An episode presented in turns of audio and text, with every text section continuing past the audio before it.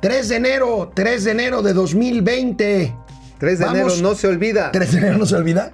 3 de de enero de 2020. Vamos a repasar el mes de noviembre del año pasado, incluidas las calaveritas, amigo. Híjole, te quedaron rechidas, ¿eh? No, pero también los muchachos allá abajo hicieron Ah, sí, su- se echaron, se echaron buenos palomazos. A mí no me dio ni tiempo. amigo. No, Bueno. A mí sí la muerte me caía de las patas. El día de hoy es viernes.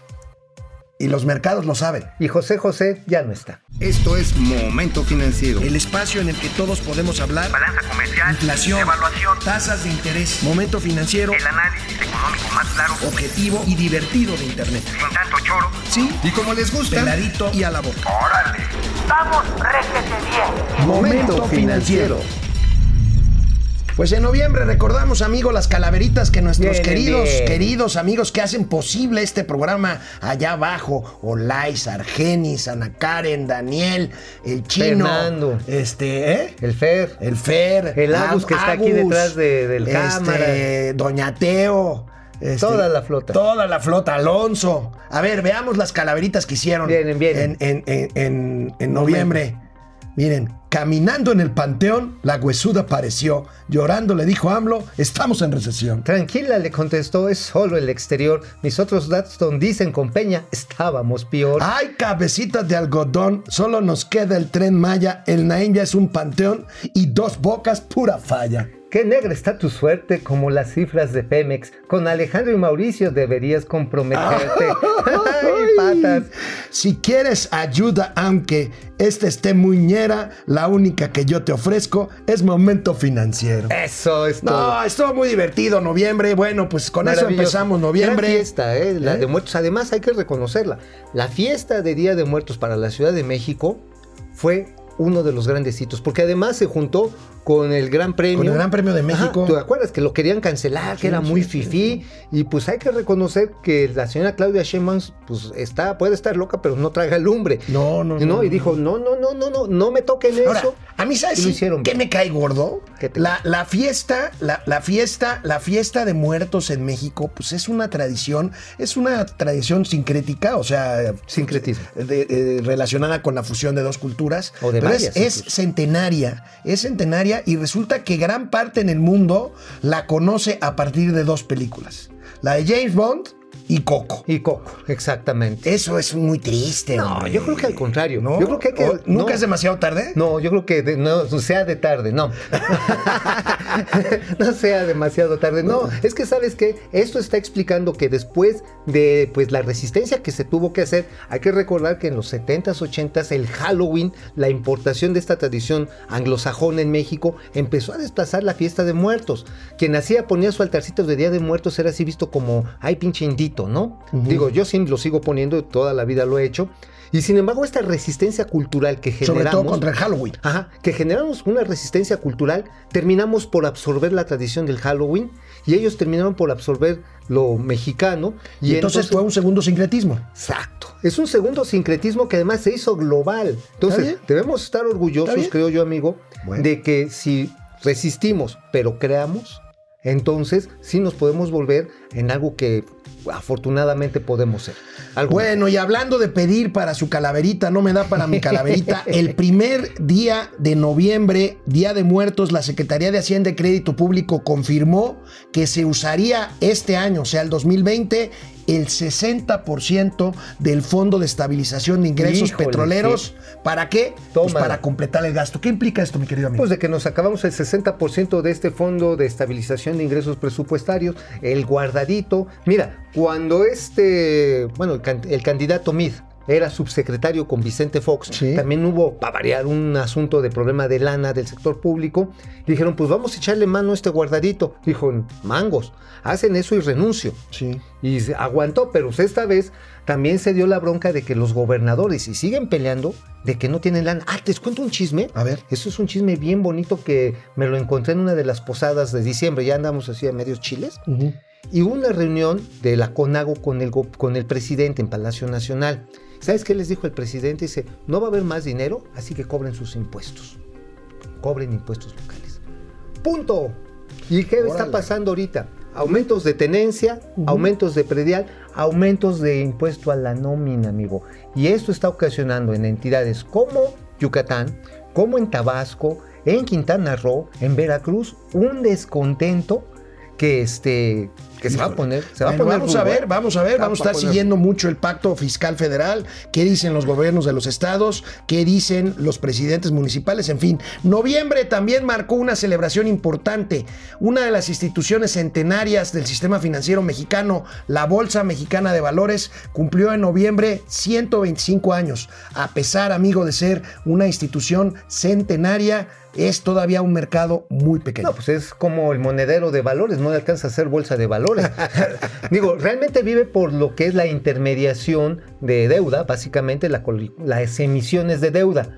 Pero las APO, es decir, las ofertas públicas de, para venta, compra de acciones, pues prácticamente desaparecieron del tenemos mapa un cuadro, tres años. tenemos un cuadro que eh, sintetiza lo que está diciendo aquí mi amigo Mauricio Flores. Sigue siendo muy pequeña. Ahí nos comparamos con otras bolsas, por supuesto. La New York Stock Exchange, la bolsa de Nueva York, pues híjole, somos una pequeñísima parte. No, incluso, incluso junto a Bovespa de Brasil y junto a la bolsa de Chile, pues seguimos siendo muy pequeños. ¿Qué es lo ¿no? que limita el crecimiento del número de emisoras? Pues básicamente porque hay muchas empresas que son familiares y no es que esté mal, simple y sencillamente los requisitos y los costos de inscribirse a la Bolsa Mexicana de Valores pues hace muy complicado que haya, em- es más, hay empresas que se han salido, por ejemplo, Sí. este Racini, Sí. ¿Te acordarás que una empresa grande de autopartes muy poderosa dijeron, ¿saben qué?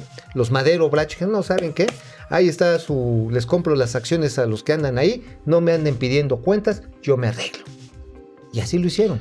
Entonces, este... Ahora, a pesar, mira, la bolsa llegó a tener casi 300 participantes, casi 300 empresas emisoras, ahorita está en 190 más o menos, y recientemente salió hace un año una bolsa nueva, la Bolsa Viva. Institucional de Valores, la Viva. este, Que está más aquí, muerta. Aquí el tema, aquí el tema es generar la confianza para que más empresas salgan a financiarse al mercado de capital. Aquí no es mercado de crédito ni de deuda, Hay quienes es mercado de capital. Hay quienes colocan deuda en las bolsas, pero estamos hablando fundamentalmente de capital, o sea, de personas Acciones. que arriesgan su dinero vía acciones y convertirse pues en codueños de empresas grandes. ¿no? Eso es lo importante. de ha habido muchos esfuerzos, amigos, de que las empresas medianas también cotizaran. Y pues Hubo un mundo- mercado intermedio hace unos 25 años que no funcionó. ¿no? Todo el mundo dijo, no, ¿sabes qué? Pues para que me estén auditando, para que estén viendo si le mantengo una segunda casa, si este, Bueno. si hago mis truquitos por acá con el fisco, mejor ahí nos vemos. Pero vamos a una pausa, regresamos a ver, a revisar lo que pasó en noviembre, del año pasado. Pues sí, noviembre me gustó para que te vayas. Porque en noviembre se fue Carlos Romero de Champs del Sindicato de Trabajadores ¿Se fueron o Petroleros fueron? de la República Mexicana. Bueno, lo fueron, pero dejó ahí a su segundo de a bordo, ¿no? ah, amigo? sí, sí, sí, no. Bueno, todavía un proceso este, de selección, ¿no? Sí, Todavía. sí, sí. Bueno, mira, era un mensaje político que se tenía que mandar. La verdad es que hasta la fecha Carlos Romero de Champs mantiene su influencia pues en un gremio muy poderoso, en un gremio que se dedicó, desgraciadamente, como podemos ver en una gráfica que elaboramos aquí en Momento Financiero en el mes de noviembre, pues lo que representaba de sangría para el sindicalismo en el, en el en la empresa petrolera eh, Pemex, este, este sindicato que dirigió durante años. Romero de Champs. 865 mil pesos mensuales para gastos administrativos. ¿Cómo ves? Nueve melones para viáticos. Préstamos sin intereses a funcionarios hasta de un melón.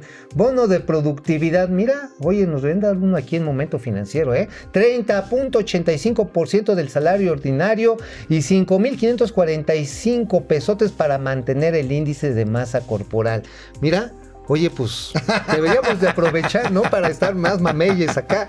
Oye, la verdad está en que sí fueron excesos Sí, y que le, excesos. le pegaron, le pegaron a la productividad de Pemex. El costo, el costo laboral, los pasivos laborales y sindicales de Pemex definitivamente contribuyeron a que la empresa pues dejara de ser el principal impulsor de la economía de este país, como lo fue en los años 60, 70, que fundamentalmente el boom petrolero tuvo que ver más con la explotación del yacimiento Cantarel, que fue en su momento el más grande del mundo, pero que nos lo acabamos. Nos lo acabamos, ahora sí, literalmente nos lo chupamos. O sea, toda la lana la usamos en gasto corriente también. No hubo la inversión suficiente. La zona de ahí, de esta zona de Campeche, Tabasco, pues tampoco se volvió así como wow, un paraíso. La verdad está bastante, bastante feito. Ahora, también hay que reconocer esto. le dio cierta estabilidad mafiosa al interior de petróleos mexicanos. Ahora, después de que sale Romeros de Chama, acuérdate amigo, se viene el hackeo. Se viene Sí, el hackeo. sí, sí, sí, Hay muchas sospechas de que algunos este, funcionarios pues, abrieron la llave precisamente al hackeo por este descontento de haber perdido una serie de posiciones y de privilegios. No se Una descarta. versión, ¿eh? No se descarta. Es una versión. Finalmente el hackeo se solucionó. Pemex es una empresa que es sujeto a ataques cibernéticos todo el tiempo. Y bueno, pues el ahorro, la austeridad republicana. Sí. Este, pues esta señora tuvo la culpa de no de Ya, renovar no ahí algunas licencias de firewall. Sí. eh, de No, firewall. con, Y este, con Microsoft. Con Microsoft y con Axtel, básicamente. Ajá, y no las contrató y entonces por supuesto se le vino el mundo encima a Pemex. Se tuvieron que hacer, te acordarás, los recibos de compra-venta de gasolina al mayoreo a, man- a mano. Obviamente pues aprovecharon para no pagar a proveedores también y bueno, se le vino la andanada de reclamos a Pemex por una deuda de ciento y tantos mil millones de pesos, 105 mil millones de pesos que no estaba poquinando. Que ahí Y siguen atorados, ¿eh? Siguen atorados. ¿Y sabes cuál era el pretexto? Chines que nos hackearon. No, te- no podemos abrir la caja fuerte. No, pues encontraron el pretexto perfecto. Ah, ¿no? no, pues sí, por supuesto, hasta un favor les hicieron y no se pagó el rescate. ¿Cuántas computadoras quedaron? ¿Cuánto equipo quedó inutilizado? Hoy por hoy es un secreto. Es un secreto, Pemex tiene alrededor de 60 mil computadoras personales en sus oficinas en todo el país. De esas, nada más en la torre de Pemex son algo así como 30, 35. Y son mil 2.500 computadoras. servidores con los que opera. Bueno, amigo, ¿qué Uf. fue lo bueno, lo malo y lo feo de la economía y lo peor en el 2019? A ver, ¿Qué vamos a ver, Las tablas. vamos a ver el bueno. balance. A ver, Finanzas públicas sanas, efectivamente, tuvimos un superávit primario, lo feo. El desempeño del PIB, amigo.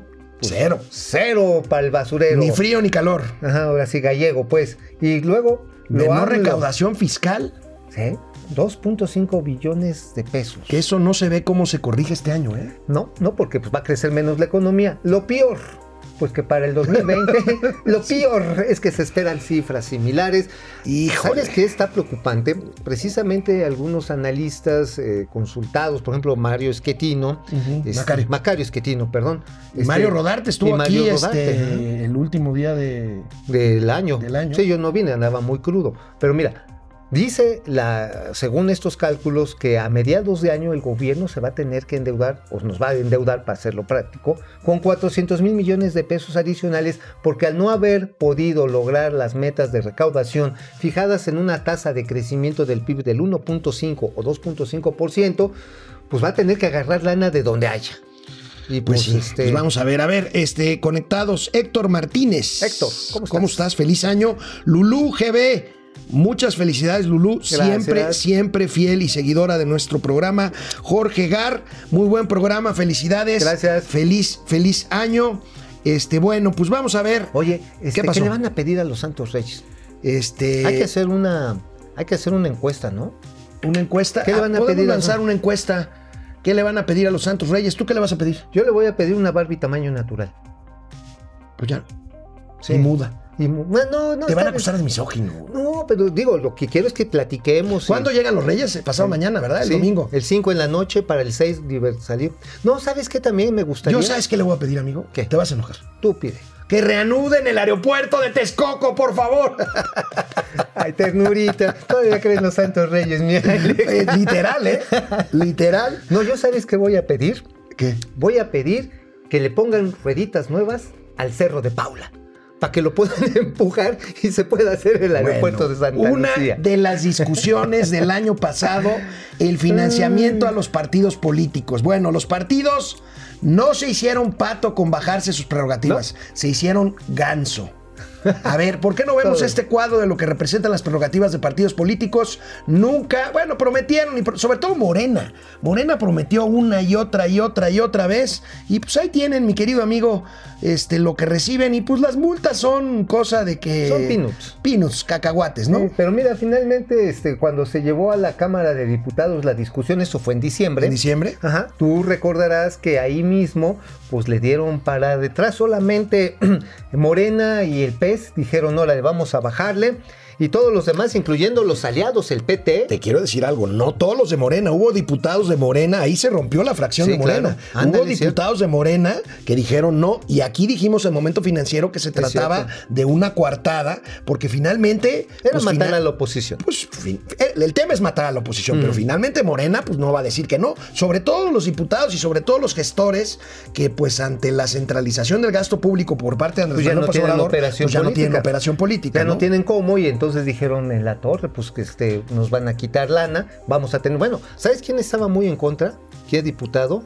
Alfonso Ramírez Cuellar. Alfonso Ramírez Cuellar, diputado, presidente de la Comisión de Presupuesto y ex líder del Barzón. ¿Se acuerdan del Barzón? Ajá, y anda la Junta andando.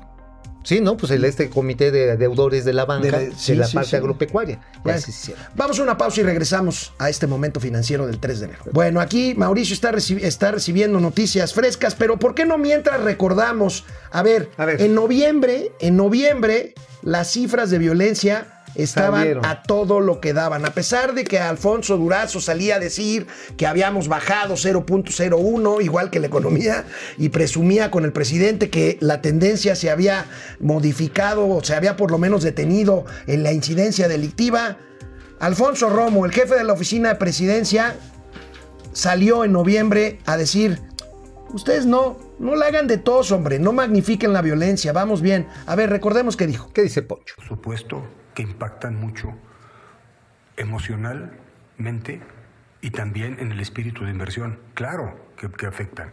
Sin embargo, la obligación nuestra es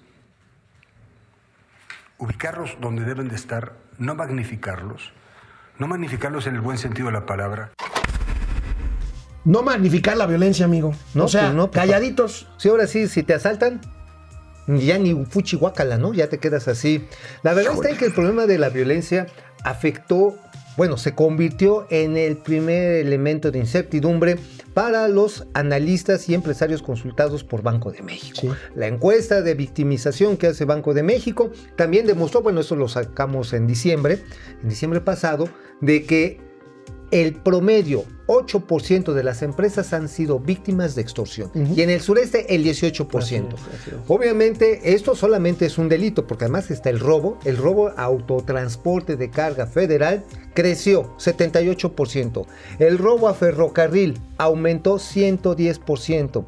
Estamos hablando de cifras de impunidad de que estas mercancías no se las comen, no es un robo famélico, es robo que va a los mercados informales y que hace una competencia, una competencia desleal al comercio y a la industria establecida. Y hablando de incertidumbre, amigo, las últimas semanas del año pasado, las últimas semanas recuerda que eh, salieron las gentes en varios países, sobre todo de América Latina, a las calles a protestar por la situación. Hablamos, vimos eh, marchas. El agotamiento del Chile, neoliberalismo. el agotamiento, o del neoliberalismo, no lo sé. Ajá. Porque hablamos de marchas en Chile, en Bolivia, este, en Colombia. Colombia, en Ecuador. Se puso- Este, recuerdas que se puso muy fea la cosa, sobre todo en Chile. Veamos aquí una tabla rudo. este, muy rudo. Aquí sí se trata de contra el neoliberalismo, porque pues ahí este, gobierna Sebastián Piñera. Ahí tenemos pues lo que pasó en Chile a finales de noviembre, amigo. Sí, finalmente el modelo tan exitoso en su momento, que por cierto, no fue una creación neo- neoliberal, ¿eh?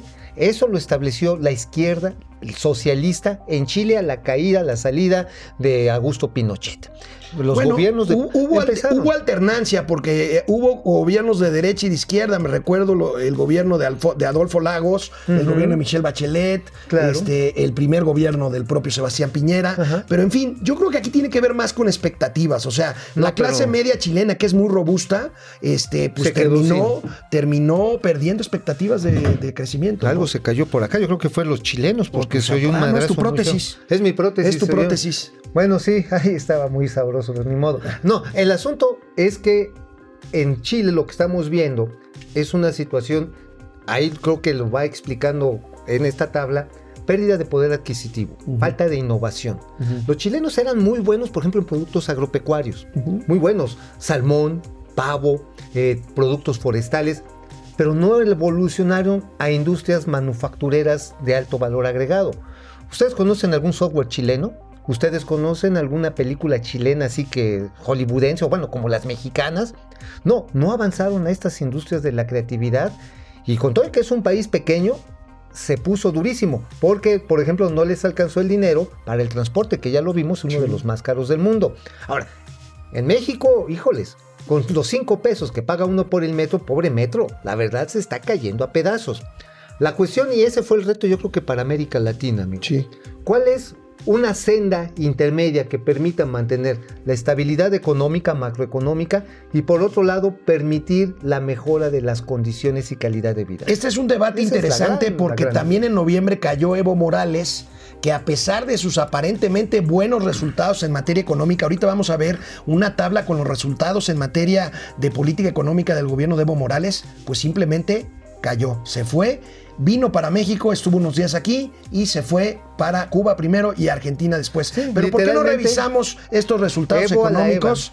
Este, pues la verdad es que tuvieron, tu- tuvo, tuvo éxitos interesantes en materia económica, pero se le olvidó lo más importante, la, La democracia. democracia. Así es. Mira, hay que reconocer que hizo algo que necesariamente tenía que hacer Bolivia. Tomar el control de sus hidrocarburos. Sí. O sea, en su momento hubo críticas muy fuertes. Yo recuerdo a Francisco Gil Díaz, ah, no, les va a ir re mal. No, al contrario. Así como México en su momento tuvo que nacionalizar el petróleo, así como los árabes lo tuvieron que hacer y después ir abriendo al mercado, eso es lo que permitió a Bolivia tener estos datos. Sin embargo, la distribución del ingreso no mejoró, amigo. Y además, ¿por qué no mejoró? Porque el Estado tomó la función de empresario y empezó a desplazar a la clase empresarial. Y esto obviamente tarde o temprano, cuando bajan los precios de los energéticos, de las materias primas, pues se acaba la lana. Ese fue el problema del gobierno de Evo Morales, Bueno, Morales, porque si hubiera, o se lo hubiera, no existe. Ya lo hubieran No existe. existe. Pero bueno, en el momento en el que vio que se le estaba yendo para abajo la economía, una transición política le hubiera servido, otra vez se lo hubiera, hubiera servido para calmar y rotar la clase política. Bueno, pues mientras Evo llegaba y se iba a México. Aquí eh, le dimos nena, país, cuna y biberón. Pues sí, pero aquí mientras tanto aprobamos el presupuesto que ya tenemos en vigencia ahorita en 2020. Veamos las generalidades del presupuesto del, eh, del presupuesto de egresos de la Federación para 2020 que ya estamos ejerciendo. Ahí lo tenemos, amigo. Pues básicamente los programas sociales son las estrellas de este presupuesto que pues tendrá que utilizar, como decíamos ya hace este tiempo, el Fondo de Estabilización para Ingresos Presupuestarios. El fondo de estabilización. Pero ahí está, ahí vamos estamos. a tener que echar. Y bueno, estamos viendo que en bienestar se le está aventando. Y bueno, en educación pública, cantidades ingentes de lana. Eh, desafortunadamente, la inversión física, tanto en comunicaciones y transportes, la parte de desarrollo agrícola y ru- y rural, pues va a la baja. Ha tenido Sí. reducciones muy importantes. Simplemente SADER vio disminuido 30% su presupuesto. La inversión para desarrollo de infraestructura de la SST, pues bajó 18%. Este, y todo lo demás, pues becas para los Sí. ninis, para los viejitos. Pero mira, para- amigo, cerramos, cerramos este programa y cerramos noviembre, diciembre del año pasado con una joya de Doña Austeridad Republicana. Por favor. Con una joya de Doña Austeridad Republicana. re- ahora sí que resumida, sin albur, Ay, en papá. una portada de reforma. Veamos. A ver, Viene, ¿por viene qué la- no vemos esta joya de nuestra querida austeridad republicana? Mira nomás. Ay, nomás, qué chulada. Lo voy a tomar, pero me ofende muchísimo. Ahí está, doña Autoridad Republicana, nada más para los tejones. Oye, ¿con esto matamos oficialmente a Doña Austeridad o va a seguir aquí con no nosotros? va a seguir. Vamos, vamos a dejarle que pida un regalo de los Santos Reyes. ¿Cómo ves? Bueno, nos vemos el lunes, ya 6, Día de Reyes. Nos vemos Bye. el lunes. Vamos, réjete bien. Momento financiero.